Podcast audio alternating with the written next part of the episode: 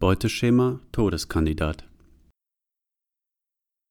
Lange Zeit entsprachen nur Kandidaten für den elektrischen Stuhl meinem Beuteschema, sagte Johanna. Eine recht eng gefasste Zielgruppe, sagte Iris.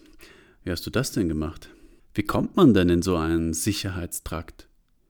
Das ist gar nicht so schwierig. Männer, die in einer Todeszelle sitzen, haben generell nicht mehr viele Freunde. Sie haben vor allem keine Partnerin.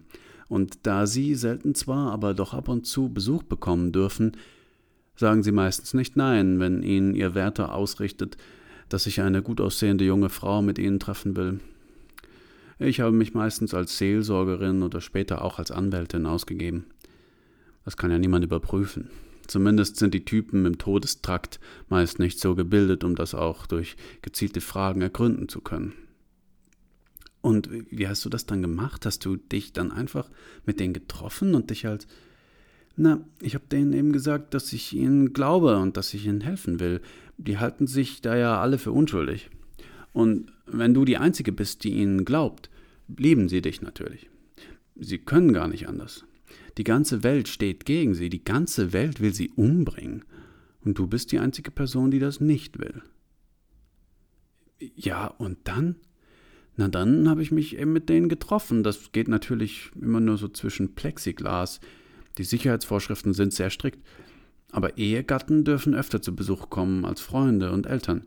Du hast die geheiratet? Na klar, mehrere. Mehrere? Insgesamt so äh, lass mal nachzählen, fünf Stück? Nacheinander natürlich. Nie gleichzeitig. Geht ja auch gar nicht. Fünf Stück? Das geht alles schnell, weißt du, weil deine Zeit ja komprimiert ist, wenn du in der Todeszelle sitzt. Du bist einer der wenigen Menschen, die das unterschätzte Glück besitzen, deinen genauen Todeszeitpunkt zu wissen. Das ist schon eine berauschende Vorstellung. Darüber habe ich noch nie nachgedacht. Das macht unglaublich sexy. Ein Mann, der seinen Todeszeitpunkt weiß, ist rein von jeglichen unnötigen Gedanken. Alles, was ihm passiert, alles, was er tut, hat einen Sinn, nämlich den Sinn, die Zeit bis zu seiner Hinrichtung auszufüllen. Krass. Und indem ich mich mit diesen Männern getroffen habe, habe ich mir diese Sinnhaftigkeit zu eigen gemacht. Die Zeit mit diesen Männern war die erfüllteste in meinem Leben. Heftig. Und warum hast du damit aufgehört? Triffst dich ja, so wie es aussieht, nicht mehr mit solchen Typen, oder? Ja, das ist richtig. Aufgehört habe ich, als ich von der Geschichte mit Sally gehört habe. Das hat alles in mir umgedreht. Erzähl. Naja, ich war nicht die einzige dieser Frauen.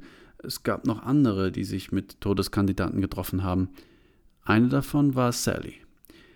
Ich habe sie ein paar Mal getroffen oder glaube es zumindest. Jedenfalls hat mir der Wärter meines Vertrauens, der auch immer die Verbindungen hergestellt hat, von ihr erzählt und was ihr passiert ist.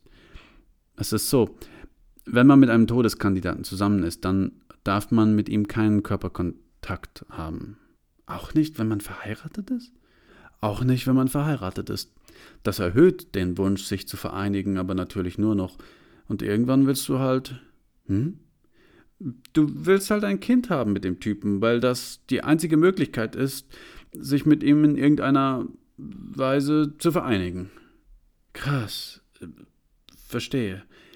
Naja, es ist wie gesagt verboten, dass man miteinander schläft, aber es gibt da gewisse Möglichkeiten, Dinge aus dem Gefängnis herauszuschmuggeln. Du meinst, ja, man, man kann also dank neuester medizinischer Methoden ein Kind haben, obwohl Körperkontakt verboten ist. Und dank gewisser Beziehungen zu bestimmten Wärtern. Krass.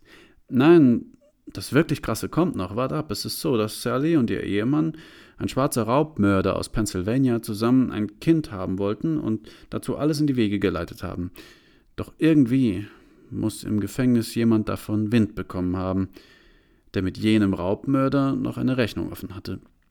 Und zwar eine ziemlich hohe Rechnung. Die haben tatsächlich die Ampulle abgefangen, die nach draußen geschmuggelt werden sollte, und haben ihren Inhalt ausgetauscht. Und zwar nicht einfach mit einem beliebigen Inhalt. Ach du Scheiße, mir wird schlecht. Sally hat den Betrug nicht gemerkt, aber nach der Entbindung dann doch sofort, nämlich als sie festgestellt hat, dass das Baby kein bisschen schwarz war. In einem Brief hat man ihr mitgeteilt, dass sie das Kind eines Vergewaltigers ausgetragen hatte. Scheiße, scheiße, scheiße. Ja, scheiße. Und das war mir dann zu viel. Daraufhin habe ich keinen Fuß mehr in das Gefängnis gesetzt.